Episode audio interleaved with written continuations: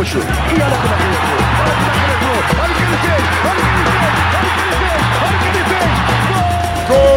Confira comigo no replay. Foi, foi, foi, foi, foi, foi. Ele. Tem que apanhar de cinta! Olho no lance. O toque de cabeça, olha o gol! Olha o gol! Olha o gol! Olha o gol! Olha o gol! Olha o gol! Não é assim! Que beleza! Meu Deus!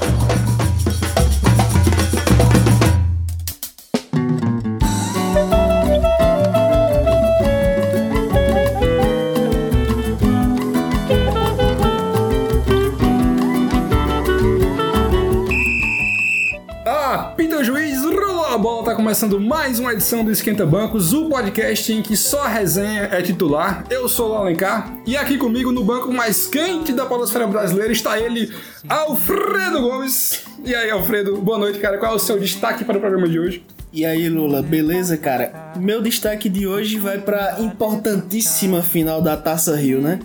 É, Vasco e Botafogo, tivemos um clássico que eu considero bom, foi um dos melhores clássicos que eu vi nos últimos tempos, e um, Vasco completamente é, diferente, moldado nas mãos do Milton Mendes, é, mas o resultado foi o mesmo, né? Venceu o Botafogo outra vez. Então já, já garantiu vaga para o Mundial. Ganhou a Taça Exatamente. Rio. É, ganhou a- a- o Mundial Taça Rio de 2017 e agora estamos lá ao lado do Palmeiras, Fluminense e outros grandes clubes campeões mundiais. E aqui a minha diagonal esquerda, ele foi sumido, Adson Jean. E aí, Adson, seu destaque para o programa de hoje? Bom, pessoal, meu destaque é um jogo que realmente vale alguma coisa, né?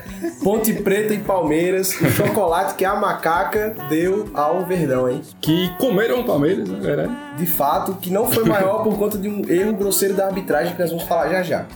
Logo depois dos comerciais. Logo depois dos reclames do Plim Plim. E aqui à minha frente, ele, Iago Pontes. E aí, Iago, qual é o seu destaque para o programa de hoje? Olá fãs, olá fãs do esporte, olá fãs do mundo geral. Fãs do esporte. Aqui Fãs não é. ESPN, que é o Escrita Eu tô Banco. tentando fazer colar aí, né? Porque vai que. Já colou em outro programa, né? Em Mas vai canal. que eles abandonam, como vários abandonaram nomes esquenta-bancos por aí. Meu destaque pra hoje vai pra ausência do Santos neste programa, porque não, vai, não há Santos em futebol. Acabou, Santos. Acabou o Santos no futebol. E na ausência sentida, porque eu quero que o futebol morra devido a- às penalidades, eu vou comentar todos os assuntos aqui da melhor maneira que eu puder. Tá certo? Nos vemos já já, hein? Ok. E para terminar, nossa mesa redonda, que é um banco, mas é uma mesa também. Ele, Daniel San Sanzeira, e aí San, seu destaque. San- detalhe, San hoje veio muito preparado, cara. O cara veio com a pranchetinha do Joel. Pare, pare. Estou, Estou nervoso. Mas meu destaque de hoje vai para a possível e agora muito próxima reedição do Campeonato Paulista de 1977. Puta que o cara Corinthians preparado demais. e Ponte Preta. Onde o Corinthians estava numa fila de 23 anos sem ganhar nenhum título. Teve aquele gol de Basílio, bate-rebate. Será o, será o Rodriguinho, o novo Basílio? Vamos descobrir.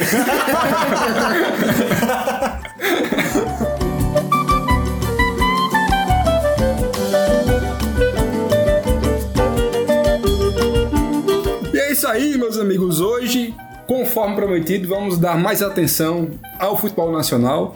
Falaremos de Libertadores, os times brasileiros que jogaram na, na Liberta, além dos estaduais. Mas antes de, de iniciarmos o programa, temos alguns recadinhos que até agora a gente vem aqui, grava, fala que só, lança o programa e não fala com a nossa audiência, né, com o nosso público, que a gente nem sabe se tem na verdade. Mas é o seguinte, cara, nós agora temos como um grande conglomerado de, de mídia futebolística, temos Twitter, na verdade, Exatamente. twitter.com.br esquentabancos, underline, porque existe um maldito esquentabancos no Esquentabancos, Twitter que que não Criou em 2014, postou duas vezes e nunca mais. e nunca mais. voltou. Mas então, esquentabancos underline, esse é o nosso Twitter. Sigam lá o Twitter que a gente tá cobrindo os principais jogos é, e os principais assuntos que a gente vai trazer aqui pro podcast. E também a gente pretende é, contar com. interagir com, com os ouvintes, né? Sim, sim. Caso tenha sugestão de pauta, esse tipo de coisa, manda por lá, né? Sei lá, fala. Exato. E caso tenha ouvintes, né? Em caso tenha ouvintes. O lance é que a gente tem ouvintes, porque nós sabemos disso pelo, pelas estatísticas do SoundCloud, que é onde a gente publica. A gente tá tendo números legais de ouvintes, mas por outro lado, o drama que todo podcast passa, que é a ausência de engajamento dos ouvintes. Então a gente queria aqui falar pra vocês, caso realmente gostem, caso estejam ouvindo e curtindo toda semana os nossos programas, comentem aí ou no site, ou no Facebook, ou mandem um tweet e tal, pra gente saber o que vocês estão achando, o que a gente pode melhorar. Xinguem aí Sam, esse corintiano safado, Luan, esse flamenguista, clubista. O Alfredo, esse vascaíno imparcial. Exatamente. E não xinguem o Santos, porque Iago já sofre muito. Obrigado. E lembrando também que a gente agora tá no iTunes. É só procurar, vai aí no Google aí, bota Esquenta Mãos Podcast, que é a primeira primeiro resultado é a nossa página no iTunes. Então você que ouve podcast pelo iTunes, você que é Playboy, que tem um iPhone, ou você que é humildão Muito e... bom que a gente já vai agredindo Exatamente. aos poucos ou Exatamente. Já pensou se desses 500, são 520, né? Ouvidas que nós tivemos esse Ouvidas, é, não ouvintes. Ouvidas. É porque não estão ouvindo até agora. Não, mas assim, pode, não necessariamente são Não vamos 520 alongar pessoas, mas enfim, diga lá. Esses 520 20 indivíduos que pararam um pouco pra ouvir esse podcast. Você já pensou se foi a mesma pessoa? Pois é, e essa pessoa tem um iPhone. E se, já pensou se fosse alguém dessa mesa aqui que gosta tanto dele mesmo que fica ouvindo repetidamente? Com um iPhone. Enfim, mas estamos no iTunes, então você que ouve a gente pelo iTunes, é, avalie, né, com 5 estrelas, se possível. Exato. Se você Deixe seu achar. comentário lá. O que, é Já- que achou? Comentem em geral, porque vocês estão vendo a paranoia aqui, né? Ninguém sabe se a gente tá sendo ouvido de verdade ou não. Não, a gente sabe que tá, mas a gente não sabe o que Se quem é tá algum ouvindo. de nós. Ah, é verdade. mas é isso aí. É, se vocês gostarem, deem 5 estrelas. Se não gostarem, não deem nada, vamos falar outra coisa. Não tem pra que dar uma estrela, né? Que, que Exatamente. besteira. Ou então dá cinco estrelas e vai embora. Nem ouve, só dá 5 estrelas e aí ajuda a gente. Mas é isso aí. Tá bom de recado por agora, né? Vamos começar esse programa Eu quero Que- mandar um recado pra, pro Dorival. pro Dorival. Manda um recado pro Dorival. Dorival, Dorival vai dar tudo certo. Segura firme. O Santos vai ser campeão dessa Libertadores. Ih, rapaz, eu- já que, já que falamos de Isso é mais Libertadores, fé, acima de tudo. Eu só queria deixar claro.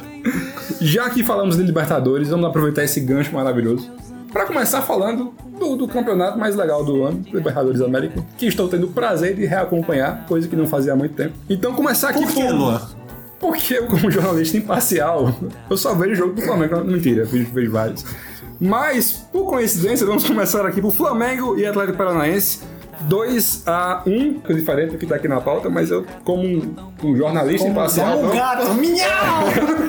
como um jornalista imparcial, não como um torcedor do Flamengo que assistiu o jogo e quase infarta.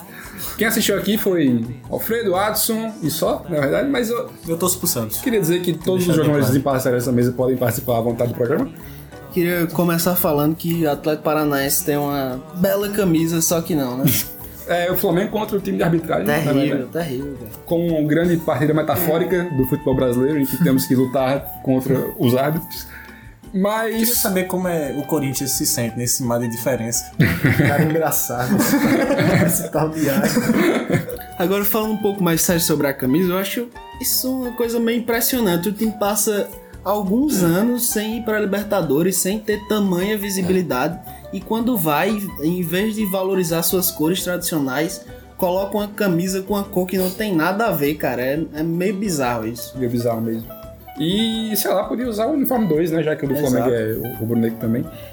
Mas sobre o jogo, cara, foi um início arrebatador do Flamengo em 15 minutos. Se fosse um time mais seguro, diríamos que resolveu a partida, né? Porque fez dois gols lá, atuação bem superior ao que vinha jogando no campeonato estadual. Parece um time diferente quando pega Libertadores em casa, né? Porque quando foi jogar fora de casa, parece- Apagão. foi um apagão, foi um time Apático. apático, pífio, né? Pra usar outra palavra bem. Estádio lotado também, torcida empurrando, né? Torcida empurrando, mosaico complicado, né? Mosaico. 3D. Fantástico. Zico ficou lindo no mosaico. É, o Zico Pareceu o Zico mesmo. Eu pensei que era o Wright. Mosaico questionável, mas eu gostei do mosaico. Como um jornalista imparcial, gostei do mosaico. E aí, cara, atuações de Diego e Guerreiro. Talvez a Guerreiro foi a melhor atuação dele pelo Flamengo. Guerreiro, melhor- o, o jogador favorito desse homem Adson aqui, que está na minha frente. o melhor jogador da história do Peru. Exato. É, eu, eu acho o seguinte. O Guerreiro teve uma boa atuação no jogo. O Flamengo sabia que seria um jogo difícil, porque o Atlético Paranaense tem um grande time. Sim, e, tá, e era uma partida complicada porque o Flamengo tinha perdido a anterior, então se perdesse de novo ia se complicar ali no grupo, né? O Atlético Paranaense é um time competitivo, tem bons jogadores e tem um grande goleiro que é o Weverton, né? E eu acredito que o Flamengo até surpreendeu no início do jogo por ter tido um início, como o Luan falou, arrebatador, mas acabou se complicando no segundo tempo. Não, mas e Guerreiro? Não é isso? do- Não, o Ah, ponto aqui é uma eu discussão. quero saber- Tem a introdução sobre o jogo primeiro. Bom, eu acredito assim, o Flamengo se complicou, apagou no jogo por um bom momento, levou o gol do Atlético Paranaense e acordou pra segurar o resultado, né? Uhum. A verdade é essa. Se o Flamengo tem pretensões maiores na Libertadores, isso não pode acontecer. Sim, concordo. Porque outros times, é, principalmente times argentinos, têm é, a fama de virar jogos em momentos de apagões do- dos, seus, dos seus adversários. Aham. Exemplo disso foi o Lanús contra a Chapecoense, né? Uhum. Tava perdendo pelo placar de 1x0, a Chapecoense bem vívida no jogo e acabou deixando virar por 3x1. Com relação a Guerreiro, apesar de ter tido uma boa atuação, certo? A melhor dele pelo Flamengo até agora. A melhor dele pelo Flamengo até agora, e isso reforça até meu argumento posteriormente. não é uma atuação digna de um jogador de 850 mil reais. Na minha opinião, o Flamengo paga muito a Guerreiro comparado ao futebol que ele apresenta no, no time. Eu até concordo que é um jogador acima da média, eu até concordo O que melhor jogador da história do Peru. Peru, você disse bem, que não tem lá sua expressão no futebol, Que só não joga no Barcelona por ser peruano. Claramente um caso de xenofobia. vocês, vocês ouvintes sabem, né, que a argumentação de que ele não joga no Barcelona por conta do você peruano Por conta do Peru, né? Só, só, só já se refuta, né? É. Eu, eu ainda mantenho minha posição de que Guerreiro não vale 850 mil. E com relação a Libertadores e Flamengo pro futuro, eu ainda acho que o técnico não é o técnico ideal para a equipe, apesar de estar conseguindo resultados razoáveis.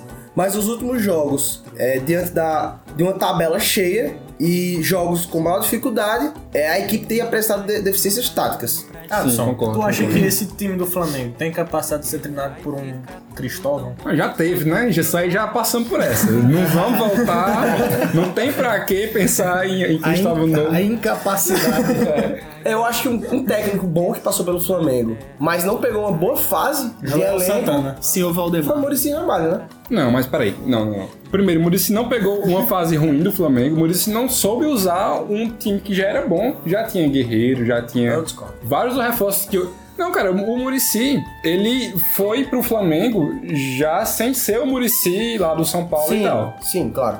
É um, é um técnico à, à moda antiga. E é tanto que ele saiu por problemas de saúde e o Zé Ricardo pegou o mesmo time e, e o time terminou, quer queira, quer em terceiro lugar do brasileiro. Coisa que o Muricy não ia conseguir fazer, cara. O- as partidas Dava do Muricy que não ia conseguir fazer.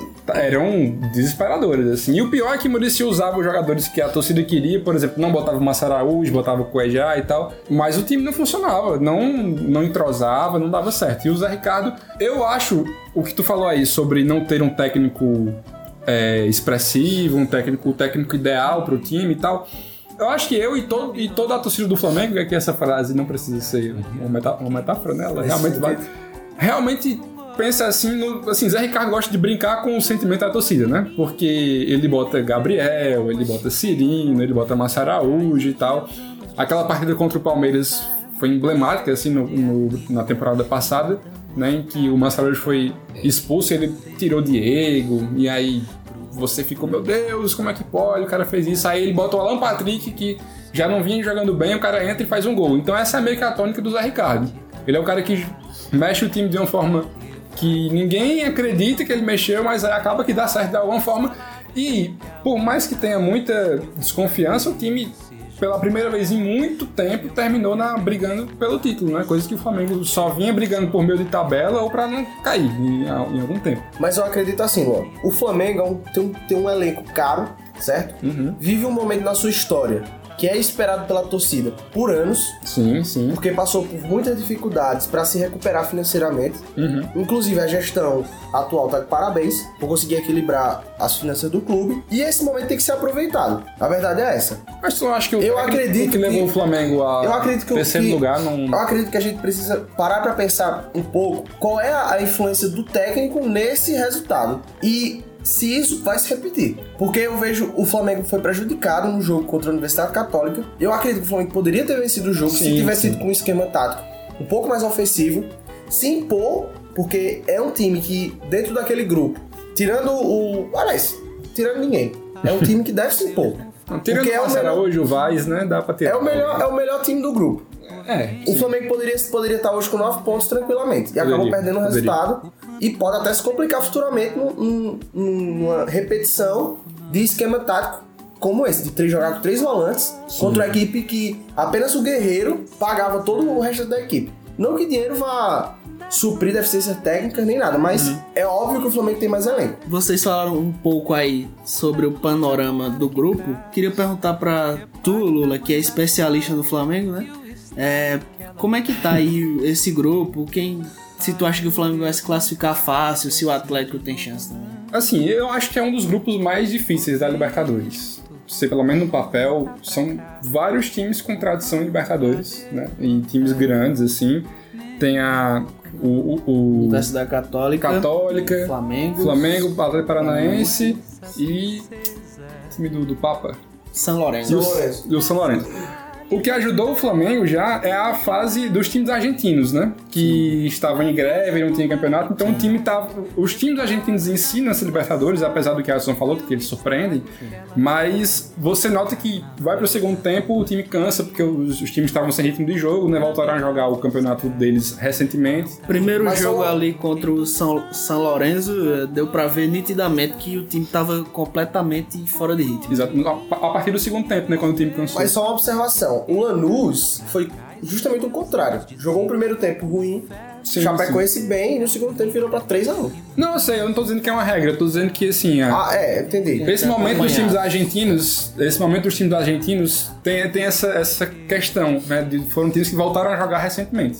Mas o Lanús, eu- se eu não me engano, ele jogou a pré-Libertadores. Eu acho que ele já veio bem mais preparado do que o São Lourenço, que classificou diretamente. É, eu, eu acredito assim, no grupo do Flamengo, eu acredito que o São Lourenço dificilmente classifica, porque vai ter que vencer três jogos, vai pegar o Atlético Paranaense em casa, vai pegar ainda o Flamengo fora, que querendo ou não é um jogo difícil, e ainda vai enfrentar a Universidade Católica. Não, E o São Lourenço eu acho que já tá descartado. eu acho que a briga vai ficar entre Atlético Paranaense, Flamengo e Universidade Católica, sendo que o Flamengo tem boa chance de se classificar, eu acho que é o time que mais tem chance de se classificar, É o líder do grupo. é o líder do grupo, Líder do com um grupo. ponto à frente do, do vice-líder, que é a Universidade Católica. E se não se complicar nos seus jogos em casa, vai conseguir essa classificação com mais O tranquilidade. que dá medo no torcedor do Flamengo que é a questão de Diego, né? Que se machucou nesse jogo contra o Atlético, machucou o joelho, aí ainda teve toda a confusão da, da operação que envolveu o médico lá, mas acho que a gente não precisa nem abordar, porque enfim, não é futebol e tal. E o Flamengo tem uma certa dependência de Diego ali naquele meio de campo, né? Tanto que no próprio jogo contra o Atlético, quando o Diego saiu e entrou o Matheus Sávio, time sentiu. o time sentiu, porque assim, o Matheus Sávio é uma promessa, né, cara? É difícil você colocar um cara que veio da base há pouco tempo, foi campeão do Flamengo com a Copinha e tal, é um bom jogador, mas colocar o menino ali no, no Libertadores tem o seu peso e o time claramente caiu de rendimento. Eu acredito que aí é que entra a função do técnico.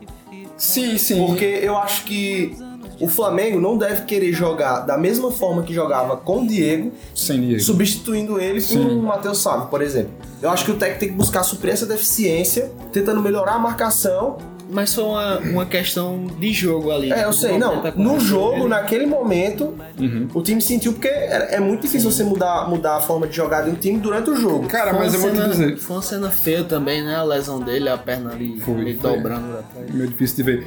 Mas vou te dizer, cara, no, na transmissão da, da Fox Sports, quando o Matheus Serra estava aquecendo, o repórter de campo viu ele de longe e disse na transmissão: Ah, vai entrar o Cuejá. Aí eu pensei, eu assim, né? Eu sei que tu tá falando que beleza, o técnico tem que. Mas, cara, eu acho que pro torcedor, você vê o seu meia saindo e o técnico tá de 2 a 1 um, numa situação apertada, botar mais um volante. Não, mas no caso se entrasse o Cuejá, ele ia adiantar o Márcio Araújo, que ia fazer brilhantemente o papel de camisa 10, Com mas certeza. sabe, o Flamengo até saísse com mais gols. Né? Mas, é verdade, Mas eu não tô talvez. criticando a, a- a substituição Não, no jogo. Entendo, eu entendo. Eu sei que essa substituição não deve ser a, a ideal, para o próximo jogo contra o Atlético Paranaense Aham. lá na Arena da Baixada. Não, Vamos é- daqui pra frente, né? Sem o Diego. É, Eu acho que quem vai substituir, porque é, é o meia que até que tem condição de jogo ainda, é o Mancoejo, né? Que estava sendo usado pela ponta. Uma coisa que, pronto, aí é algo que a gente pode criticar que o, o Zé Ricardo ele é muito teimoso, assim, com algumas coisas que ele faz que nitidamente não dá certo. Que é você botar um meia armador que já jogou de volante, segundo volante ou de meia, que não tem velocidade como ponta, né, cara? Você viu coitado do Mancoejo se des- desgastando e não, não- e não rendia. Por falar em meia clássico de grande qualidade, Lucas Lima. não, aí é passado, passou. é o Conca, perguntando pra Luan. Porra, peraí. Como, como, Lucas Lima é passado. Falar aqui da coisa nova. Conca. Qual que é a promoção do Flamengo, pô? Conca realmente é um craque. É um craque. Eu concordo, eu concordo. Conca volta quando? Junho ou julho? Aí Mas, mas é, complicado. é lesão? É, ele tá se recuperando de uma lesão e aí o departamento médico do Flamengo. É, não é porque ele jogava na China. E quem joga na China não joga nada.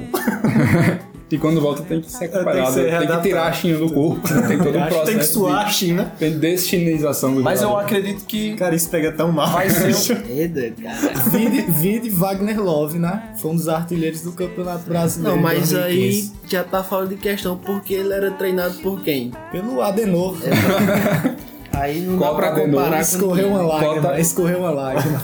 Qual Agora vamos fazer uma pergunta pra Luan também, em relação ao Meu Flamengo. Deus, é uma sabatina. Por que, que Leandro Damião não deu certo? Aliás, Porque Leandro peraí, Damião, peraí, peraí, era peraí. calma aí. Eu, eu, Muito eu, feliz. eu vou, eu vou repetir a pergunta. Por favor. Leandro Damião tem entrado como reserva e feito gols Sim. e jogado bem. Você quer tirar Guerreiro de co- a qualquer Por custo. que é que Leandro Damião não entra nos jogos principais do Eu Flamengo? prefiro Felipe Viseu do que Leandro Damião. Cara, eu vou, vou responder. Primeiro, a proposta do Zé Ricardo não é jogar com dois centravantes, certo? Não, pera, tu A proposta posso, posso é tira responder? Guerreiro e bota. Tira Guerreiro e bota Meu Leandro amigo, Damião. A próxima do jogador é fazer gols. Eu não tô querendo que, que ele tire Guerreiro E botar do time Damião. titular, não, cara. Ah. Isso aí pode acontecer de- dependendo da, da situação Ah, do tu jogo. quer uma linha de quatro. Tu quer tirar Guerreiro a todo custo? Guerreiro, Não, Berril Ele quer botar. E Márcio é, Araújo. e Márcio Quer Araújo. botar Damião na ponta, igual o Manzuki. Não, cara. Mas imagina, imagina a situação que o Guerreiro não tá num jogo bom, tá pensando no centroavante Mas que isso já aconteceu, cara. e Leandro Damião entrar em jogos principais, nunca vi ele entrar na Libertadores, por exemplo. O Guerreiro tava lá no jogo da Universidade Católica. O fato é que Guerreiro é insubstituível. Queira ou não, Não. ele é insubstituível. No Flamengo ele é insubstituível. Sim. Eu tô querendo dizer. Vou, vou botar Damião no lugar de Guerreiro. Em qualquer time tá do ficando mundo. louco, Coloque isso na cabeça Eu tô querendo dizer que o Leandro Damião não é utilizado como opção. É. Não é. É, cara, todos os jogos do. Quase todos os jogos do Carioca em que o. o Carioca. Quem é o flamenguista aqui, Ades? bicho, tu quer colocar o Leandro Damião num jogo de Libertadores tendo o Guerreiro no Mal, time, cara. Tu prefere Guerreiro mal ou Leandro Damião bem? Guerreiro jogou a melhor partida dele pelo Flamengo na E Libertadores. contra o católico? Ah, meu amigo, aí. Tu tá pegando um jogo, um jogo, Cara, a única derrota do Flamengo na Libertadores foi pra Católica. porque só tiveram três jogos, cara. Sim. Jogou mal, por que, que não substituiu? Bicho, se qualquer jogador que joga mal tem que ser substituído, se não, Não, substituir. cara, não é isso, entenda. Messi- Guerreiro. Messi não joga nunca mais, se for assim. É, cara, pelo amor de Deus. Guerreiro é o cara que, beleza, pode estar jogando mal, mas ele pode, numa bola, resolver a partida. Vai tirar esse jogador, a lenda. Se assim, se você me dissesse, tem no banco Fred e Guerreiro tá lá mal jogando, bote Fred. Concordo plenamente. Mas tem Guerreiro mal, vai botar Damião. Na minha opinião. Mas tá massa. Eu concordo com você, Luan. Guerreiro é muito bom. pro outro lado da rua que eu conheço. Um mapa de samba lindo pra gente cantar. Vai ficar tudo tão bom Então, seguindo em frente, já que. Tá bom já, né? Que só deu treta. Ah, pessoal. Guerreiro é muito vamos- bom. Vamos dar as mãos aqui. É mentira, viu? A gente tá falando que vai dar as mãos, Se, mas na o- se o podcast tá tivesse pegando aqui. imagens, né? se É, a gente tá só dando cotoco um pro outro. Vamos tirar uma foto, botar no Insta, pra Cara, provar a todos. Vamos, vamos falar do melhor time brasileiro na Libertadores, que é o Botafogo. Fogão do meu coração, da Lendário da Leô, ganhou do Nacional fora de casa. O Fogão que está em segundo lugar no grupo 1, na verdade. Ganhou as duas, mas aí qual foi o outro O time? Barcelona Ele ganhou, ganhou, um e empatou. Não, ganhou as duas. O Botafogo ganhou duas partidas, uma do Estudiantes passado. e uma do, do Atlético Nacional. E o Barcelona também ganhou esses dois jogos. Ganhou do Estudiantes, ganhou do Atlético Nacional. E agora vão se enfrentar, né? Pela liderança do grupo. Então e vai o... ser Messi contra o Sassá? Exatamente. O, o Botafogo só não é líder porque o Atlético Nacional levou uma goleada no primeiro jogo do Barcelona e o Barcelona tem um saldo de gol mais avantajado. Entendi.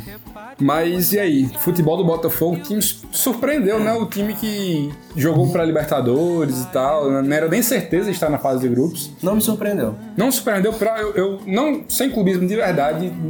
Pra mim é a maior surpresa até agora da É, Libertadores. já é o Botafogo. surpresa desde o brasileiro. Sim. O Botafogo, Sim, sim, todo sim. mundo apontava como. um Cavalo time- paraguaio. Não, Cavalo Paraguai É, é quem não é tá bem no começo e vai Sim. decaindo. O mim- Botafogo, desde o começo, todo mundo apontava como um time que iria Ele cresceu, ele cresceu no Então é um campeonato. cavalo paraguaio. Ah, cair. Cavalo não, inglês, essa- é um cavalo Ele inglês. roubou a É, vaga do for- Corinthians, inclusive.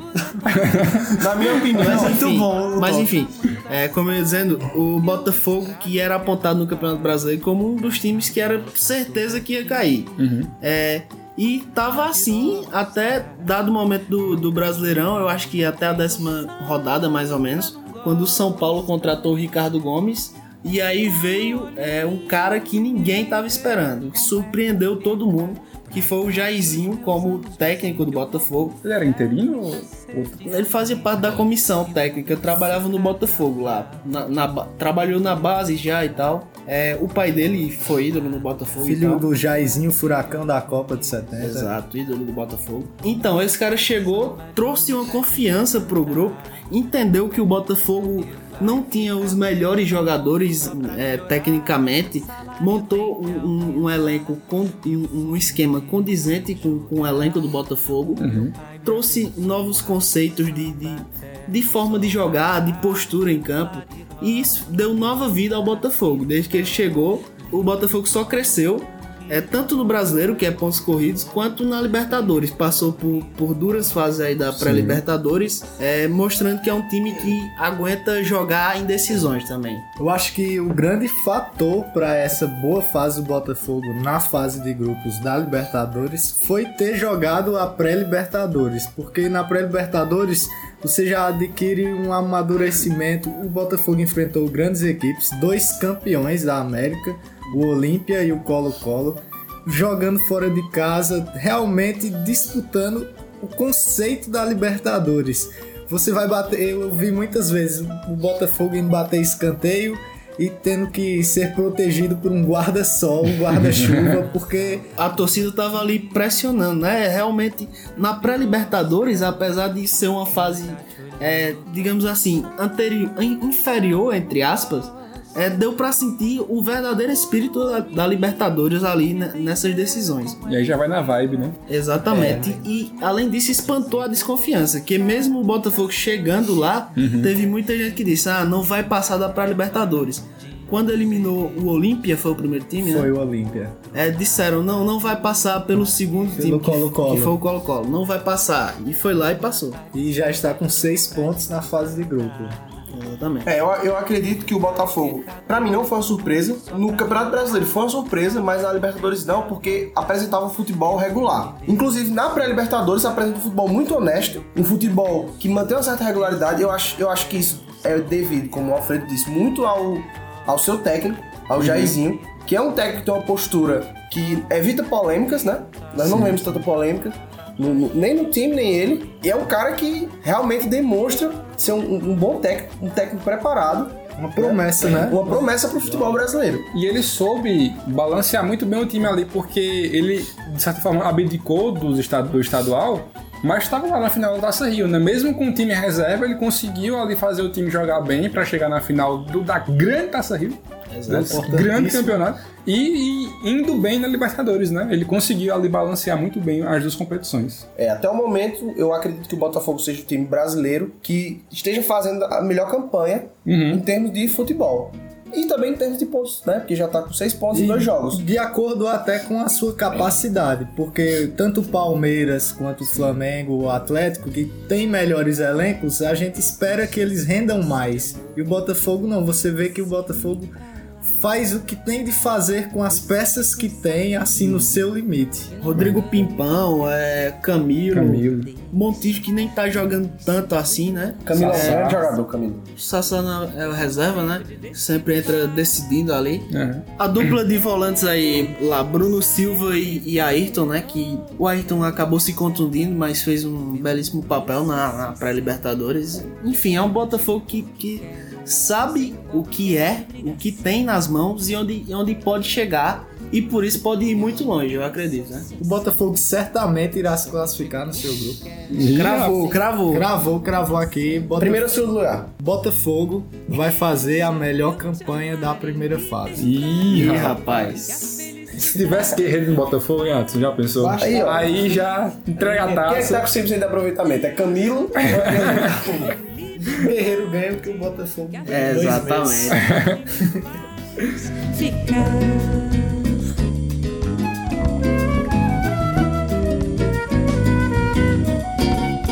Deixa essa posse de amor. Seguindo em frente, outro jogo que vale muito a pena ser comentado aqui: Palmeiras 3, Penharol 2. Palmeiras que passou sufoco, né? Mais uma vez. Outra Brin- vez, outra vez, já foi assim contra o Jorge. O Jorge. Wilson. O Wilson. é. Foi assim contra. Wilson. Ganhou de 1x0, nos acréscimos também, gol do Roger Guedes. Mas isso é, isso é sufoco ou isso é Libertadores? E eu acho que é Libertadores. Isso é Libertadores, isso é Libertadores. Na minha opinião, isso é Libertadores. O time do Palmeiras não, não deve ser alvo de desconfiança por conta desse, desse sufoco, né? Eu acho que deve. E eu, eu acredito, e eu digo mais, e eu digo mais. O Palmeiras tem se mostrado num espírito de Libertadores com esses, com esses gols decisivos no final. Mas não tá jogando tão bem assim. Não, não tá. Não, Assim, se espera o que? tá jogando abaixo do elenco, abaixo do que o elenco promete. O que você espera do time mais caro, do campeão brasileiro e tal, é que não passe Mas o histórico- contra o Penharol, né? Mas o histórico demonstra o seguinte: Tudo bem que é Libertadores e tal, mas... O histórico, o histórico, o histórico demonstra o seguinte, na minha opinião, é, os times brasileiros não têm aquele espírito de Libertadores que times como o Penharol tem. Por exemplo, certo time do Penharol às vezes é um time não tem o mesmo elenco do Palmeiras, mas é um time chato. Mas tem que lembrar que o Palmeiras tem Felipe Melo, que é espírito de Libertadores maior do que o homem Felipe Melo é um Felipe louco, Felipe Melo é um louco. Foi comido, né? Mas enfim, é, além disso, a gente tem que pensar o seguinte: o histórico demonstra que os times que crescem durante o campeonato são os que costumam chegar no final, na final com mais chance de ser campeão. É, são, são os que costumam chegar à final, na verdade, né? Sim, sim. Os times que vão muito bem na primeira fase geralmente não têm esse sucesso todo no, no- durante. Assim, tem exceções, óbvio. Não tem regularidade, tá querendo dizer isso. Eu, Sam, vai. Sam vai citar o Corinthians campeão invicto aqui, Não, não, mas eu não. quero dizer que novamente, novamente esse Corinthians era treinado por quem? Pelo Adenor. Mas eu, não- mas eu não ia citar o Corinthians. Mas agora vai? Não, engraçado o que o Watson disse, que realmente é verdade. Porque desde quando eu acompanho o Libertadores, se eu não me engano, o único time que fez a melhor primeira fase, que voou na primeira fase, voou na- nas fases de mata-mata e foi campeão, foi o Atlético Nacional. O único time que, que é- tinha que ser campeão.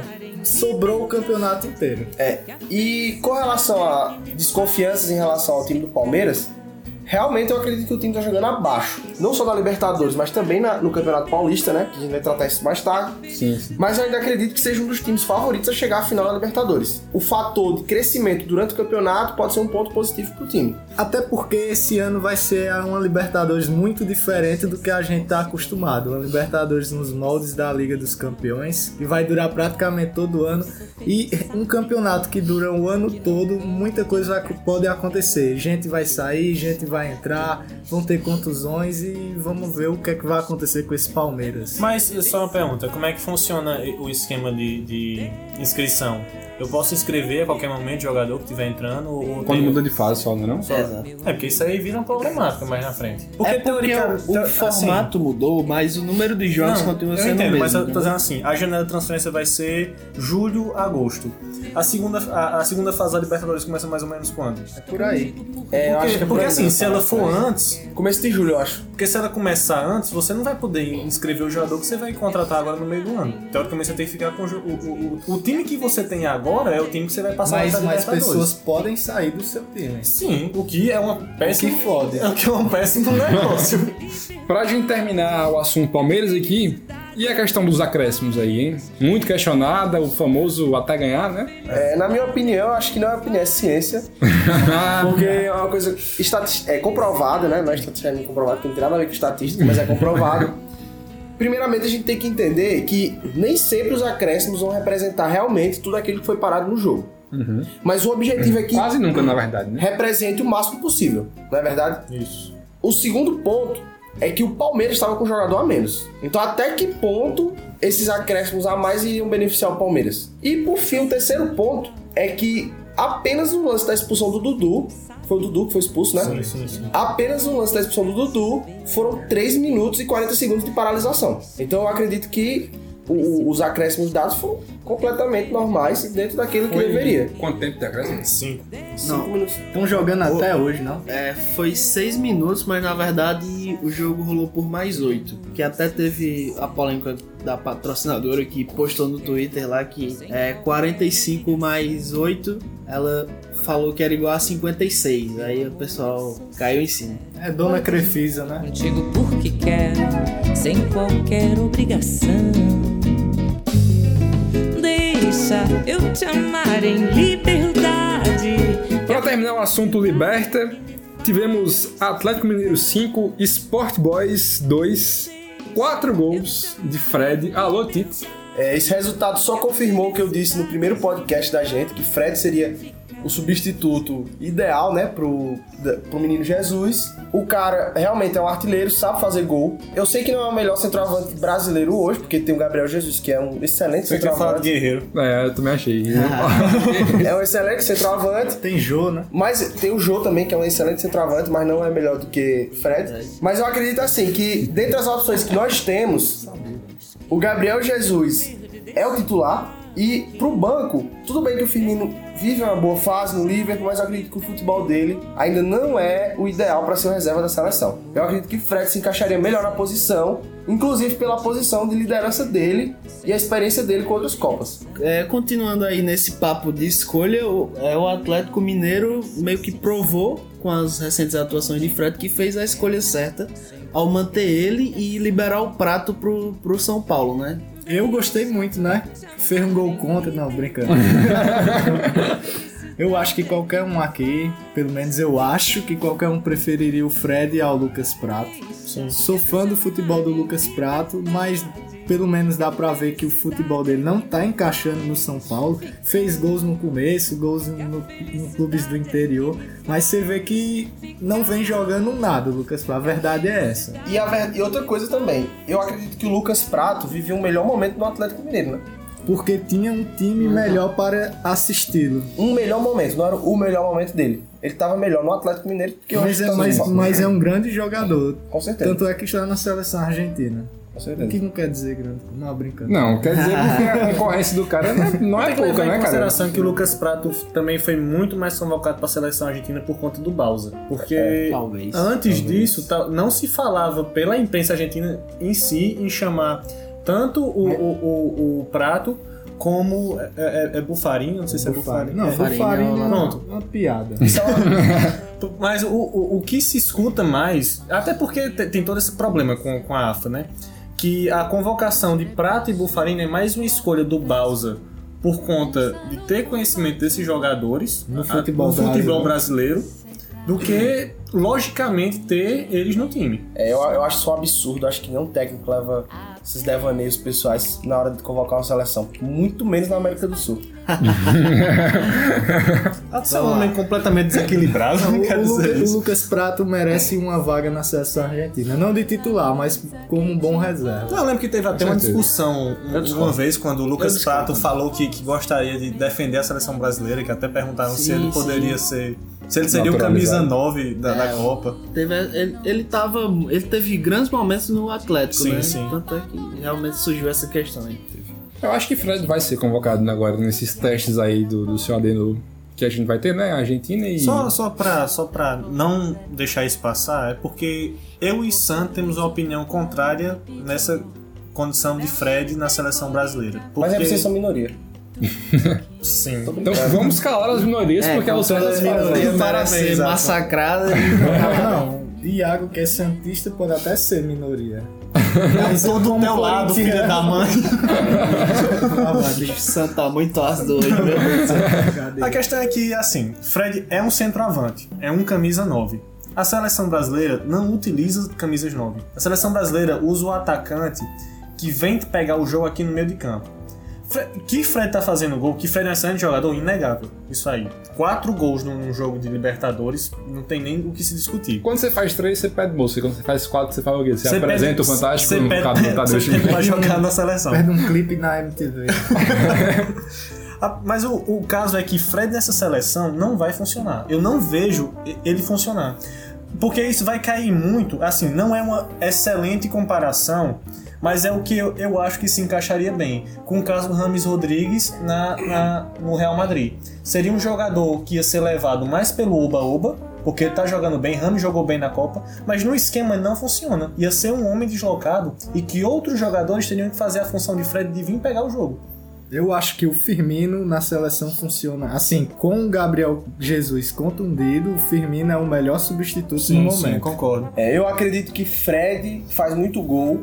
O objetivo do futebol é fazer gol. E a matemática é muito fácil. De novo isso não. E daqui a pouco a gente volta pra Guerreiro. Não, é, não, não, não. Vamos superar isso daí. Tu acredita que o Fred vai te pegar, é? Assim, eu não, não acho que Fred tem que ser convocado. Dá a obrigação de convocar o Fred. Tu pode falar isso olhando pra Adson? Mas, mas é aquela. Se o Brasil precisar, nós temos um camisa 9 que com certeza, se colocar a bola nele, ele vai fazer gol, ele vai guardar. Ele não precisa ser convocado, mas se precisar, ele tá lá. É tipo a reservista, né? Exatamente. Eu tô, eu Exatamente. tô entendendo teu ponto de vista. Assim, ó, se o Brasil precisasse, por exemplo, desesperadamente de três pontos pra se classificar pra Copa e tivesse que ganhar o jogo, e eu, eu chamaria Fred pra deixar no banco ali e no- aos 35 segundos tempo, se tivesse empatando, colocaria ele ali pra tentar Na, fazer situa- o gol. na situação atual, Diego Souza, Fred. Tu levaria Fred no lugar de Diego Souza? Não, na situação atual, com o Brasil é, sobrando em campo, é, impondo o seu futebol em todos os jogos que joga, chamaria o Diego Souza. O Fred não é necessário no momento. Até porque o Diego Souza pode ser usado em mais de uma posição. Até no gol, inclusive. Até no gol. Então é isso aí, cara. O Atlético vem com 4 pontos no seu grupo, é líder do grupo 6. O Atlético tá dentro dos padrões: empate fora e uma vitória em casa.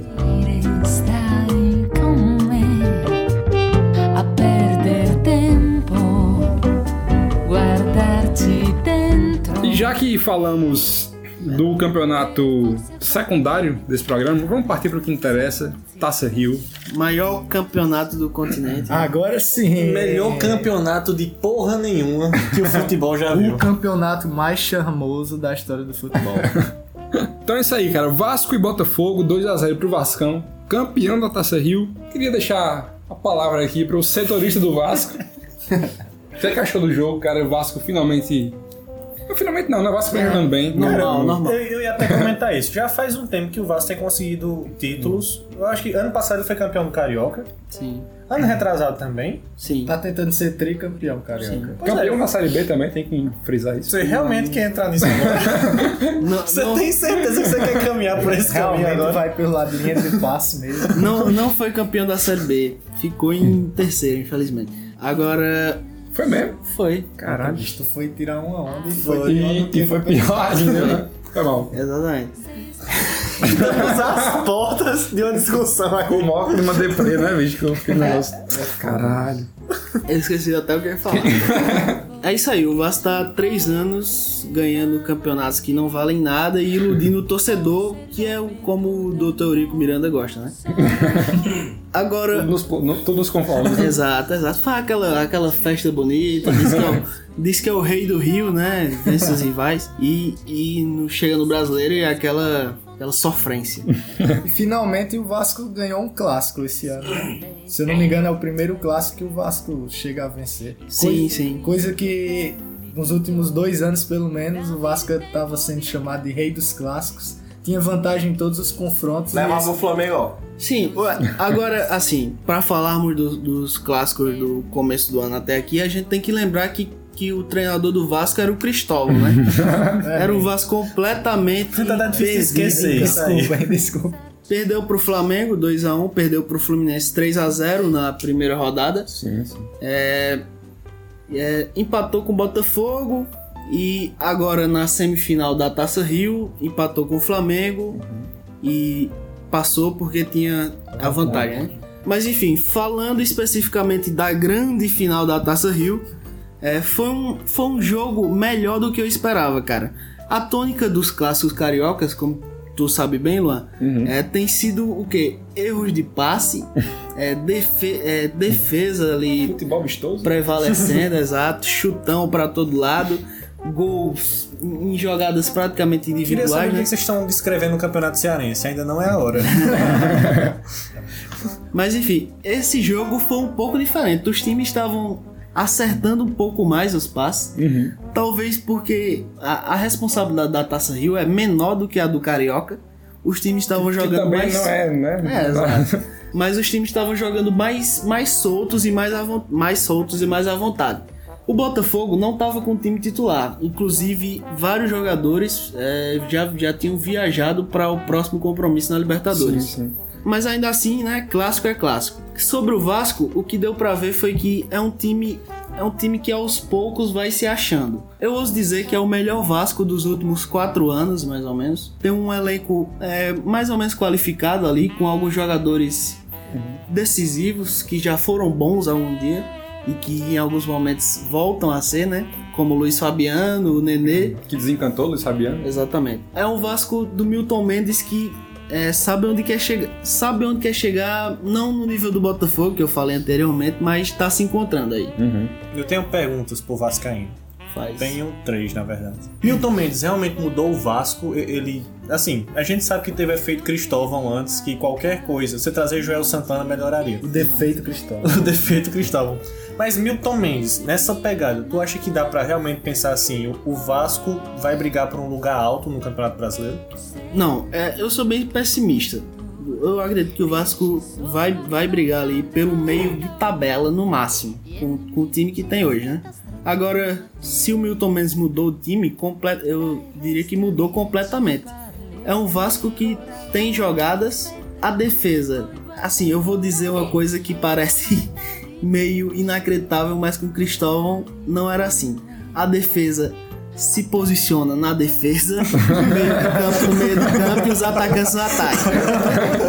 Que quando o Cristóvão tava lá era uma bagunça, né? E além disso, cara, o Milton Mendes, ele, ele mexe no time de um jeito muito corajoso, muito diferente do Cristóvão.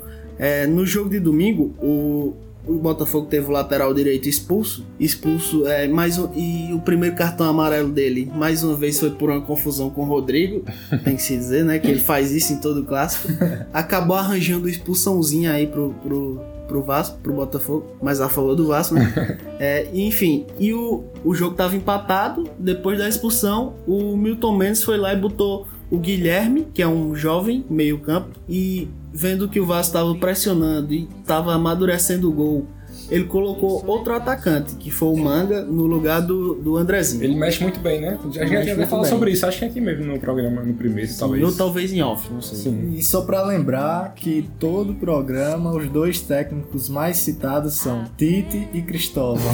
Mantendo a tradição. Exatamente. É, eu, eu queria fazer uma pergunta ao Alfredo. Quando eu acabar a- minhas a três. Ah, então são três, São né? três. Pergunta, desculpa, Isso vai meu ficar longo, eu acho. Minha segunda pergunta: Douglas é, foi titular, nesse, eu acho que foi nos últimos dois jogos, certo? Não, ele tem sido titular desde a temporada passada. Certo. Mas boas atuações, a gente tem que ressaltar essas últimas duas. Que, que os dois últimos jogos, o, o menino Douglas fez, fez gol agora na final e já tinha sido aplaudido pelo, pela, pelo jogo anterior. E, eu, e deu pra ver pela entrevista no final do jogo que muitos atletas estão dizendo que ele tem capacidade de estar na seleção brasileira em pouco tempo. Tu acha que isso procede? Ele dá pra ser um- uma Em versão. pouco tempo? Foi assim, Iago, Rapaz. Iago, Iago Pikachu deu a entrevista que se ele Ah, Mas falaram que o Bruno Silva do Botafogo também, acho que Iago o Pikachu, com certeza tem uma opinião. tem capacidade. Vamos ouvir o, o Pois é, especialista no assunto, Alfredo. E a Pikachu é o cara que joga com ele, né? No time ele conhece o dia a dia do jogador, o quanto ele se dedica e o quanto ele treina e o quanto Mas- ele deve ser. Toma aí, importante no grupo. Mas eu queria saber o seguinte, tu acha que Adson hoje está polêmico. Bicho guerreiro. Vai, vai. Mas a questão é, tu acha que se seguir essa pegada, o, o Douglas dá pra ser outra cria no estilo Coutinho do Vasco? Bem, é, Douglas já vem fazendo bom, grandes jogos desde o do ano passado, né? É, o Milton Mendes falou isso também, que ele vê o Douglas futuramente na seleção. É aquele volante moderno, né? É, exatamente. Eu acredito que ele merece o lugar assim na seleção, mas não agora. Sim, não sim. agora. Talvez, talvez até possa ser convocado, mas não vejo ele pronto para essa Copa, por exemplo. Hum. Tem jogadores melhores no momento e mais experientes. Então, Mas- mas, assim, eu, era esse ponto que eu queria chegar. Copa 2018, do jeito que tá, assim, uma eventual substituição de, de volante, se precisar. Porque a gente teve o William Arão, que, que até jogou, eu acredito dois jogos ou só um jogo na seleção. Jogo, jogo. Entrou até bem, não, não teve uma, uma atuação que merecesse outras convocações, mas foi um- uma atuação bacana. Até de- que a gente sabe que o, o momento de teste do Brasil vai ser agora com esses dois amistosos. Se ele se destacar até lá, tu acha que manter essa atuação dele, um gol aqui, um gol ali, tu acha que ele consegue ser convocado? Cara, eu acho que não, porque É demais, ele passou cara, por, é, passou por uma série B e pelo Campeonato Carioca. É um teste muito Exatamente. insuficiente. Não, mas pra- é o que eu tô dizendo, ele manter essa atuação até a data de convocação, porque será em junho. Não, é, jogo. se ele estiver voando no Brasileirão, aí eu não vejo por que não, não tentar convocar ele, né? Isso é uma coisa que acho que todo mundo tem que ter meio cuidado. Porque assim, o tanto de ilusão que Sim. os campeonatos sim, sim. estaduais né, Criam, né? Sim, sim, criam sim, nas sim, pessoas. Clodoaldo. Tem o Flamengo, por exemplo, é mestre em jogador de estadual. Que no estadual, meu Deus do céu, esse cara vai resolver, vai trazer o título pra gente do Brasileirão. E começa o Brasileirão, o cara não joga mais nada. Cirinho foi assim. Lei. Mas é sério, eu acredito que Douglas vai ser o Rômulo que deu certo. A minha terceira pergunta ia ser sobre o Luiz Fabiano, mas como a gente vai ter que falar um pouco sobre ele à parte, eu vou guardar essa pergunta e deixar pro. E, e como você não quer destruir a vida do seu amigo Justamente, Rosto, eu vou né, deixar que- pro Rosto trazer essa, essa a Que informação supostamente- sobre o Luiz Fabiano. Então aqui naturalmente, Alfredo, sobre Luiz Fabiano, eu queria trazer aqui uma. queria falar aqui. Finalmente o cara fez gol, né? É, foi, qual foi a partida dele? Foi a sexta Sé- partida? Sétima partida. Desencantou. Sétima partida, depois de muita pilha de eu gosto de pensar que ele não desencantou, ele tava se guardando pro momento. Pra o título da Pra o Taça título. Rio. Pro É, gol fez, o também, gol, final. fez o gol do título. É, Eu também acredito nisso. assim, é, uma vez que ele não jogou bem. Grandíssimo título. Uma vez que ele não jogou bem contra o Flamengo, que era aquela grande. A, a grande, o grande lance de, de Eurico era não vai checar contra o Flamengo e não sei o quê. E aí acabou que não teve grandes partidas depois. Fazer gol agora foi, eu acho que a melhor. Sim, a hora exata pra ele desencantar era essa, que aí para o torcedor pelo menos fica a empolgação de que tem um camisa 9 ali de seleção que faz gol em final, né? Mesmo que não seja a final das finais, nem do Carioca, né? Que realmente essa não é a final das finais. Isso é o exato É a oposto final- da final das finais. Falar do Carioca é tão confuso. É, é demais, desculpa, mas é. Não, mas é isso. O que é que tu achou de, da atuação dele? Não com só o gol, porque ele pode ter feito um gol e não jogar, ter jogado nada, né? Mas acha que o torcedor vascaíno pode realmente se empolgar com o Fabiano pra temporada como um todo, não só para o Carioca? Só, só uma observação antes da pergunta. Importante analisar a atuação como um todo, porque o gol não foi lá essas dificuldades todas, né? Exatamente. É, foi na, recebeu uma bola na cara do gol sem goleiro, praticamente. Tá dizendo que Guerreiro faria esse gol. Exatamente. O gol foi, foi bem. Foi, foi o de menos, digamos assim. Uma jogada ali, o Botafogo já estava praticamente entregue. Um contra-ataque, um belíssimo passo do Guilherme pro Manga. Pra você ver como o Milton Mendes mexeu bem, né? É o Manga que é, já tava. estreou muito mal, fazendo um pênalti contra o Vitória na Copa do Brasil. E pôde ali. Ele podia fazer, fazer o gol. Claramente ele podia fazer o gol e preferiu dar o passe pro Luiz Fabiano guardar o seu primeiro. Eu achei a melhor partida do Luiz Fabiano, cara. Se movimentou bem, não teve, não criou lá grandes chances, mas é, fez ali suas finalizações, podia ter feito, podia ter feito gol, especialmente em dois lances. Uma que ele tentou meio que uma bicicleta e outra que Ah, ele sim, chutou na rede pelo lado de fora. Mas enfim, é, sobre, sobre o- a sequência dele, se dá pra sonhar com algo grande, eu vou dizer sinceramente que eu não sei. Ele é, um, ele é um bom jogador, ou pelo menos foi um dia, um jogador decisivo, um grande Sim. camisa 9 ali dentro da área, era um grande jogador. É, mas não sei, não sei. Eu acho que ele vai decidir alguns jogos ainda no Brasileirão, mas Ele tem jogado os 90 minutos em todos os jogos? sim, sim. sim. Tu acha que ele consegue fazer isso num ritmo de, de brasileirão, assim? Jogar toda a rodada os Cara, 90? Ele é, tem, tem Tá em forma de boa? parecido tá? bem tranquilo, bem em forma. É, ta- e também é uma, é uma posição que, apesar de se Uhum. movimentar, se movimenta bem menos que um Nenê, por exemplo. Inclusive chegou a marca de 399 gols na carreira, carreira, que, que não é pra qualquer atacante, é um gol do número 400. Quem é que tem? Exatamente. Poucos jogadores são os que têm mais de 400 gols atualmente. Minhas perguntas agora? Sim, por favor, diga aí. Primeiramente, eu queria fazer elogios ao Vasco, porque eu acredito que o Vasco é um um time que deveria estar numa situação muito melhor pelo seu nome e pela sua grandeza, né? Eu acredito que o Vasco deveria ser um dos grandes times, um dos melhores times brasileiros em termos de elenco e fase atualmente. Inclusive, maior e melhor do que o Botafogo. Mas Aí já é polêmico. a pergunta Perdeu o Botafogo. Mas a pergunta é uma, é uma brincadeira, é uma brincadeira. É uma brincadeira, pessoal. Que não tem volta, né? Todos, todos os seis torcedores do Botafogo, fiquem tranquilos, é, só uma brincadeira. Mas a pergunta E assim vamos é o seguinte. Quando o Botafogo ganhar a Libertadores, vai aparecer muito torcedor, aí você vai ver. Alfredo. Inclusive tem um certo torcedor aqui que eu tô olhando, já vestiu camisa do Flamengo, já vestiu camisa do Botafogo. Se Botafogo ganhar a Libertadores, eu acho que ele, Ele vai se manifestar agora. Ixi, Thiago. Bom, a, a pergunta é a seguinte, Alfredo. Nós temos visto que o, que o Vasco tem tido boas atuações no Campeonato Carioca, venceu os dois últimos campeonatos. Nesse campeonato agora venceu a Taça Rio, pode se encaminhar para uma possível final e quem sabe o tricampeonato carioca. Só que nós temos visto que o- os campeonatos estaduais têm perdido um pouco o seu valor. Um pouco? Um pouco, meu amigo. pouco? É um eufemismo, é um eufemismo. O glamour dos estaduais Nós tá temos, acabando. nós temos percebido que os times não têm dado tanta importância assim aos seus estaduais. E a primeira pergunta que eu queria fazer é: até que ponto é essa desvalorização dos estaduais, essa falta de atenção com os estaduais, em especial carioca, tem influenciado nesses resultados do Vasco? Ou se realmente é um mérito do Vasco em relação aos seus adversários? Lógico que o mérito é, mas assim, a- até que ponto isso influencia no- nos resultados? Cara, eu vou te dizer que faz muito tempo que eu escuto essa história de que os estaduais têm que acabar, que os estaduais só fazem mal pros clubes, mas o fato é que todo ano os times jogam e, e quando os grandes chegam na final, nas finais, é competitivo. Me parece muito mais uma história de que aquela história de torcedor que perdeu diz que não importa e torcedor que ganhou fala que é muito importante e tal. Até o Nenê falou isso na entrevista antes do jogo. Ah, O repórter perguntou: não, é uma, é uma final que as pessoas dizem que não tem importância. Ele diz: é, não tem importância, mas perde pra você ver, né? O que, é que o Exatamente. vai pensar. Acredito que o estadual tem sim sua importância. Não é uma importância tamanha do Brasileirão, a da Copa do Brasil, outras competições, mas tem sua importância. É a competição que o Vasco tem conseguido ganhar.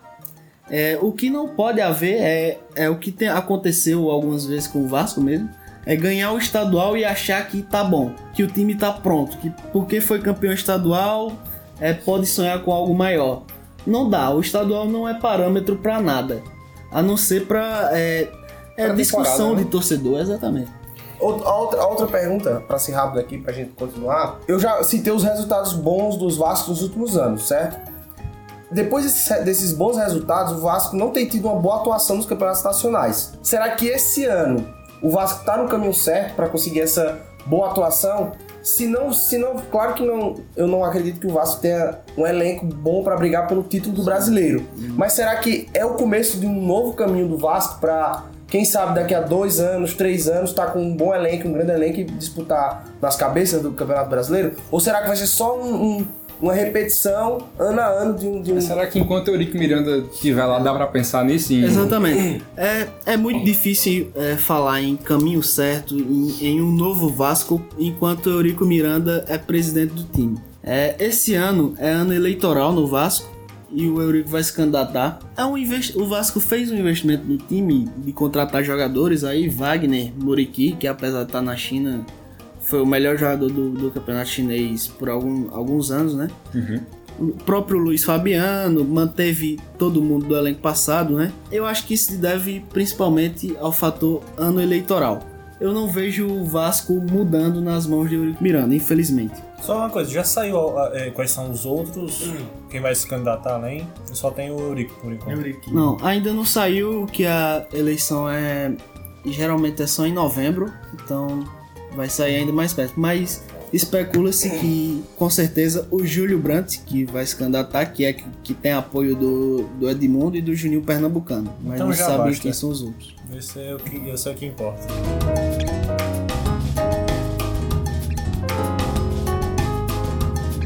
Terminando o assunto cariocão e indo para o Paulistão, tivemos as semifinais do Campeonato Paulista.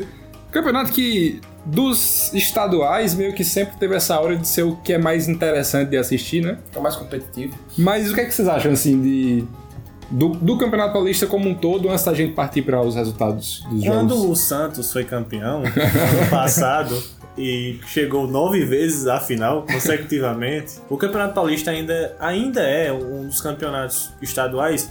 Acho que mais divertido de se ver porque mantém até uma regularidade. Acho que Sam vai concordar nisso comigo. Que o, o regulamento não tende a ter tantas alterações assim. E eu acho que os times mesmo encaram isso mais como um- um- um- uma preparação. Não tem uma tragédia quando um, time cai. Eu lembro que quando o Corinthians caiu na semifinal do ano passado, não teve tanta. Teve aqu- aquela zoação de hora, mas não, não foi uma coisa que virou uma tragédia que afetou o comando do Corinthians. Mesma coisa agora com o Santos. O Santos caiu nas quartas, perdeu para Ponte Preta na disputa de pênaltis. Fica aquela, aquele gosto ruim, porque era, era o tricampeonato que o Santos poderia ter ganhado, mas que teve a zoação quando perdeu, mas não caiu o técnico, porque o Dorival tem feito um trabalho muito bom. E a Ponte Preta é um time bom, E né? a, e a Ponte Preta não tem É bom. uma de equipe de Série A, Ponte Preta.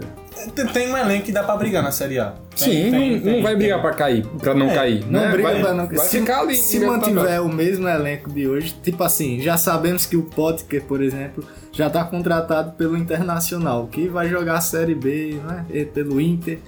mas já é uma grande baixa no elenco da Ponte Sim, Preta. sim, O Potker ia para o Corinthians, né? É, é, é. é me desarmou todo. Eu tava numa onda com o Inter, aí o, o Potker, o Harry Potker, estava com um contrato praticamente firmado com o Corinthians. Mas o que aconteceu? O Corinthians não queria que ele entrasse em campo nem pela Sul-Americana, nem pela Copa do Brasil com a camisa da Ponte Preta. Porque se ele entrasse em campo, não poderia atuar com a camisa do Corinthians em uma possível fase futura. Ele entrou em campo porque ele é atleta da Ponte Preta, tem que cumprir um, um trabalho, um contrato. Sim, sim. E o Corinthians decidiu, achou melhor fechar e encerrar a negociação. O que é uma pena. Como torcedor do Corinthians, eu gos- gostaria muito de contar com o Potker para a disputa do Brasileirão. É meio antiético da parte do Corinthians, né? Exigir isso do jogador, sei lá. Enfim. E esse negócio é, entre o Corinthians e a Ponte tava tão certo que um dos autores do gol dos gols de ontem foi o Luca, que era do Corinthians, e foi pra Ponte como parte da negociação com o Potker, Cara. né? Não só o Luca, como também o Iago, o zagueiro Iago, está emprestado à Ponte Preta, é um titular da Ponte Preta. O- Tanto o Luca quanto o Iago. Não entendi o empréstimo. Assim, se fosse para o Potker vir para o Corinthians, eu entenderia. Agora, se não for para o Potker vir para o Corinthians, não entendo o empréstimo do Luca, que é um jogador de qualidade e poderia estar rendendo bem mais no Corinthians. Já que estamos aqui na Ponte Preta, vamos falar de Ponte Preta 3, Palmeiras 0. Talvez o resultado mais surpreendente assim da rodada como um todo, né? Não que a Ponte não, não conseguiu fazer divisão ao Palmeiras, porque a Ponte é um time forte, né? Série A e tudo mais. Vocês viram o jogo, o Palmeiras foi com a força máxima, você acha que o Palmeiras estava com a cabeça em Libertadores, foi a jogar uma pelada, ou, ou como foi? Assim, depois que perde, pode até dizer que não, é paulistinha, como o Alfredo tinha dito sobre os estaduais. Paulistinha, foca na Libertadores, é, o São Paulo tá na Libertadores, o Corinthians tá na Libertadores. Sempre tem essa zoação. Só estão na Libertadores, só pra. Não, mas eu falei os rivais mesmo. Os três grandes da, da capital, né? da capital. O Palmeiras, o próprio Eduardo Batista disse antes, na semana, que iria entrar com a força máxima. o Palmeiras realmente entrou com o que tinha de melhor naquele momento. O que aconteceu nos primeiros minutos foi um apagão. O Palmeiras, com 7 minutos de jogo, já tinha levado dois gols da Ponte Preta. Um do Potker, que está iluminado, a, a- assumiu a artilharia do Paulistão, com- junto com o Gilberto, com 9 gols. E, e o gol do Luca. E eu acho que o terceiro gol também saiu num lance engraçado, um escorregão do Zé Roberto. Que é triste, eu sou, sou fã do Zé Roberto e acho muito triste quando acontece algo. Zé Roberto já tem mais de 40 anos. não Tem Pode quatro. ser problema de cálcio, né? Osteoporose. O Zé Roberto, cara, tem 42 anos e ainda joga muita bola. E Mas tem um físico impecável, né? um físico impecável. Infelizmente ali escorregou na banana da macaca.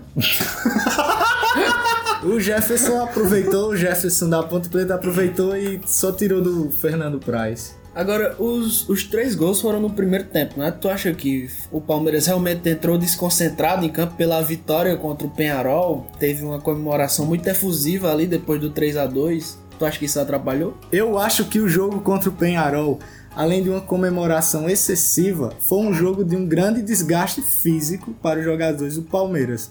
A Ponte teve a semana para descansar. O Palmeiras não. Chegou realmente bem mais cansado que a Ponte, que teve toda uma semana para descansar, toda uma semana para preparar. E o Eduardo Batista repetiu o time que entrou contra o Penharol. Eu acho que a Ponte acabou só administrando, fez o resultado no primeiro tempo. E isso sem falar que poderia ter sido mais. Porque teve dois lances, um foi pênalti claro, o Fernando Praz deu uma tesoura no William eu ver Potker. esse lance, realmente é um absurdo. Tipo, não tinha nem o que se discutir ali. E teve outro lance que a bola tocou na mão do Mina, mas eu não acho que foi pênalti, é questionável, mas particularmente não foi pênalti. Agora o do Fernando Praz foi uma tesoura, eu não sei o que é que ele tava lutando ali. sei que não, não tava praticando futebol. É importante ressaltar em relação à Ponte Preta que é até uma característica do Paulistão é que times que não são aqueles quatro principais times do estado de São Paulo sempre chegam com força no Paulistão. Eu acho que isso torna interessante o Paulistão em relação a outros campeonatos estaduais. Porque, por exemplo, no Rio, é, em 99% das vezes só dá Flamengo, Fluminense, Vasco e Botafogo. Sempre tem uma surpresa no Paulistão. No, Inclusive, no Paulistão. Ano passado, inclusive, foi o Audax, como a gente tava falando chegou no na começo. final. E dois anos atrás, se não me engano, o Ituano foi campeão paulista em cima do Santos. E é importante, e é importante lembrar que é, os times paulistas, os ditos grandes, se reforçam, se en- engrandecem com, esse, com esse, esses times do interior que se saem bem. Porque, por exemplo, como eu tava falando aqui em, em off antes, o Audax, por exemplo, passou o Tietchan pro Palmeiras, que é um bom jogador, né? Além de outras revelações que esses clubes de menor expressividade é, revelam e, e levam para times grandes que acabam se, se aproveitando desse equilíbrio que existe no campeonato. Só pra citar o Audax, que infelizmente que chegou, que teve uma incrível campanha no passado, sendo vice-campeão, esse ano foi rebaixado, o time do Vampeta. É, Adson exaltou aí o campeonato paulista, mas eu quero dizer que isso também acontece no campeonato carioca. Temos grandes exemplos como Cortez, William Barbio, Vinícius Pacheco, enfim, Pipico. Eu só tenho indignação a fazer aqui. Tem um cara chamado Bigode no Palmeiras e ninguém acha engraçado.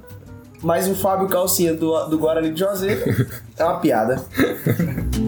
Alcuni invece quando tempo Puoi trovarli intenti a dare il cattivo esempio Vivere insieme Pra acabar, Campeonato Paulista, tivemos São Paulo 0, Quarta Força 2, na verdade. Quarta Força 2.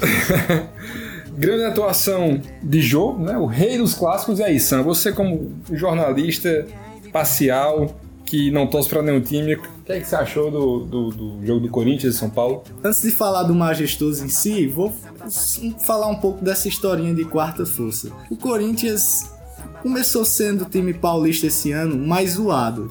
Creio que pelo porque tinha grandes jogadores e sofreu um grandes desmanches, não foi um nem dois, foi três E não, não só grandes jogadores, como um grande treinador. como também. o maior treinador do universo, Adenor Tite, Adenor Bach. E foi o clube mais zoado. Teve a historinha do Valeu Drogba, que eu achei uma palhaçada, aquela carta de agradecimento. Teve o William Potker, que não veio. Mais recentemente, teve a, a possível contratação do Valdívia, que também já não veio. Aí, aí veio meme formando o trio de ataque: Drogba, Potker e Valdívia. Isso é uma grande carta aberta de ódio, eu tô gostando pra caralho. te- teve o Casim também, né? Que o, o- contratar um turco naturalizado inglês também. O Casim é um. Eu gostei. Eu pensava que ele não era o jogador que é. Um jogador, primeiramente, carismático. o gringo da favela. To- Todas as qualidades que um jogador de futebol precisa ter. O gringo da favela tem raça, já deu o chapéu no Felipe Melo, precisa mais de nada. e Corinthians, eu não considero ele a quarta força. Não é o melhor time de São Paulo, o melhor time de São Paulo em elenco ainda é o Palmeiras, mas eu acredito que o Corinthians tem um padrão que o São Paulo e o Santos ainda não têm, por exemplo. O sistema defensivo. O Palmeiras chegou no jogo contra a Ponte como a melhor defesa do campeonato, com um gol a mais, um gol a menos sofrido que o Corinthians. Agora o Corinthians é a melhor defesa do campeonato. Por exemplo, o Pablo. A quem é a defesa do Corinthians hoje? O Pablo e o Balbuena. O Pablo e o Balbuena não são nem de longe, tecnicamente, perto de Michael e Rodrigo Caio. Mas o sistema defensivo que o cara ele impõe ao time, que começa do ataque, meio passando pelo meio de campo e a defesa, onde todo mundo marca no Corinthians. Acredito que dos grandes de São Paulo, o Corinthians é o que está mais próximo do que pode render, mais próximo do seu limite. Sim, sim. O São- time que entendeu a sua, o seu tamanho no momento, né? Como o Alfredo tava falando do Vasco, e tal, né? Então, o Corinthians entendeu as suas limitações técnicas, trouxe bons jogadores, o retorno do Jadson pra mim foi uma alegria, inclusive tá usando a camisa 77, e porque da final que pode ser reeditada 40 anos depois, a grande final de 1977 contra a Ponte Preta, que mesmo após títulos brasileiros, mundiais, Libertadores, Muitos corintianos consideram o título paulista de 77 o- um dos mais importantes, se não o mais importante título da história do clube. Queria perguntar, cara, do, do São Paulo, que Rogério Senna, né, como, como treinador, começou bem, né? Era o time que fazia muito gol, levava muito, mas estava vencendo. Agora engatou uma sequência aí de maus resultados. Quer que tem a especulação de que talvez a torcida esteja sendo leniente com ele, pelo fato dele ser o Rogério Senna e tal. O que, é que vocês acham disso, cara? Começou tão bem que foi campeão da Copa Mickey, né? Que só não é mais importante que a Taça Rio. em, em cima do Corinthians, né? Eu acredito que o Rogério Senna não começou bem, acho que o time teve bons resultados, consequência do elenco. Eu acredito que o trabalho de um técnico não dá pra se notar e dizer que foi bom ou que foi ruim nos primeiros jogos. Acho que a gente tá vendo o trabalho do Rogério Senna agora. E não vejo um Mas, mas o Rogério bom Senna ele tá, ele tá muito. Ele tá oscilando muito. Porque até quando ele não tava conseguindo os resultados no início, estavam atribuindo isso mais a- ao fato que ele tava tentando mudar o, o- o jeito do São Paulo jogar. Eu disse, não, tem que ter um pouco de paciência porque a gente tá reaprendendo aqui dentro como é que vai funcionar esse esquema, como é que faz as jogadas funcionar. E o resultado disso foi um ataque até poderoso, mas uma defesa muito fraca. É, quer queira ou quer não, o, apesar de ser um jogador lendário, ele começou a ser técnico agora, né, cara? É, Sim, é sim. o primeiro time que ele treina. Ele realmente está sendo testado agora, porque os grandes jogos, os grandes clássicos, os grandes adversários só estão começando a aparecer agora. Você vê que na primeira fase, contra o Palmeiras, perdeu de, se não me engano, de 3 a 0, aquele gol de cobertura, bonito demais. Contra, perdeu pro Cruzeiro no meio da semana na Copa do Brasil, Brasil. também pelo mesmo placar no Morumbi por 2 a 0 e agora enfrentou um Corinthians e novamente perdeu em casa com o Morumbi lotado, mais de 45 mil pessoas apoiando. Assim, o Rogério Ceni nem o São Paulo não pode reclamar de apoio da torcida. Ele, a torcida São Paulina está dando todo o apoio para que o Rogério Ceni siga seu trabalho. Agora existe um limite. Eu acho que o limite para o Rogério Ceni é um pouco maior pelo fato dele ser o maior ídolo da história do clube. Não é um Cristóvão. Se fosse Cristóvão, provavelmente já teria. Já tinha saído, né? já tinha saído há muito tempo. Mas e o jogo em si? Como, qual- como foi a atuação do, de São Paulo e Corinthians? Assim, o jogo majestoso em si, o São Paulo, que tá com essa mania, porque eu não considero uma qualidade quando não se converte em gols. Tá com a mania de ter a posse de bola, sempre tem muita posse de bola. O Rogério Ceni é, mostra números. Depois do jogo na coletiva, ó, tivemos 60% posse de bola, 70% posse de bola. Foi assim contra o Corinthians, mas uma posse de bola que engana muito, porque o Corinthians teve a menor posse de bola, fez o resultado no primeiro tempo com o gol do Jô, né? Tem que citar o Jô, porque o cara em clássico, realmente o cara mudou. Eu não entendi, eu como corintiano gostei bastante da contratação do Jô. Eu vi que quando ele foi contratado, houve uma, uma zoação que eu não entendo, não entendi, porque eu considero o Jô um bom atacante. Ele veio de onde? Veio da China, né? da grande China. Talvez a, a resposta esteja aí. Terra do sol nascente. É o Japão. Esse é o Japão. É Japão, é. Eu considero o Jô um grande atacante, principalmente pro nível do futebol brasileiro. O cara tá aparecendo quando tem que aparecer nos clássicos. Fez o, fez o primeiro gol do Corinthians. Depois o Rodriguinho, que também tá jogando muito, que, que era muito questionado assim que chegou no Corinthians, inclusive pelo grande craque Neto, que chegou a dizer que não entendia porque o Rodriguinho, ele disse com essas palavras, não entendia, não entendo porque o Rodriguinho joga com a camisa do Corinthians, não tem capacidade nenhuma, muito fraco. Com essas palavras o craque Neto. E hoje o cara é um dos principais jogadores do elenco, vem jogando muito bem, um volante moderno que quando o Jadson não joga, joga de armador. quasi sempre solo di te. Non si può dire che facessi altro, me ne stavo chiuso in casa solo perché. Então é isso aí, meus amigos. Ficamos por aqui. Mais uma edição do Esquenta Bancos. Semana que vem estamos de volta. Esperamos que vocês tenham gostado. Se tiverem gostado, comentem conforme dito inicialmente. Comentem, digam aí pra gente o que, é que vocês acham que a gente pode melhorar, que vocês estão gostando do nosso programa. Indiquem pautas. Indiquem pautas, enfim. Temos todos aqueles meios que a gente já falou, Twitter, só pra relembrar, né? twitter.com.br esquentabancos, underline, facebook.com.br esquentabancos, é, e o nosso site, esquentabancos.com, caso você esteja ouvindo isso em outro lugar, porque eu não sei muito bem como você ouviria isso em outro lugar. Pelo seu bueiro. Então, semana que vem a gente tá de volta.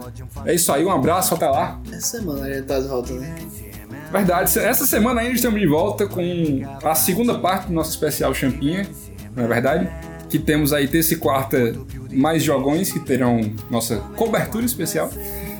Então, até, até daqui a poucos dias. Vamos prometer um dia exato que vai que dá uma merda. Até o, até o seu play no próximo arquivo. Até, até breve. Até o momento que você estiver ouvindo. Peraí, posso fazer outro pedido? Faça. Exemplo da semana passada? Faça, faça. É, você não acha que o, o, grandíssimo título da Taça Rio merece o hino do, do, do Clube de Regata Nossa da Gama? Eu não vou dizer que eu vou tocar esse hino assim, achando bom, morrendo de felicidade, mas. Pela aí. ocasião do, de tamanho título Exatamente, tamo aí o hino do Vascão.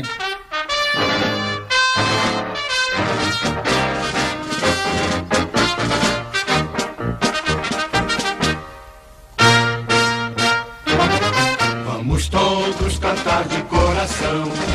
A cruz de Malta é o meu pendão. Tu tens o nome do heróico português. Vasco da Gama, tua fama assim se fez. Tua imensa torcida é bem feliz. Norte sul, norte e sul deste Brasil. Tua estrela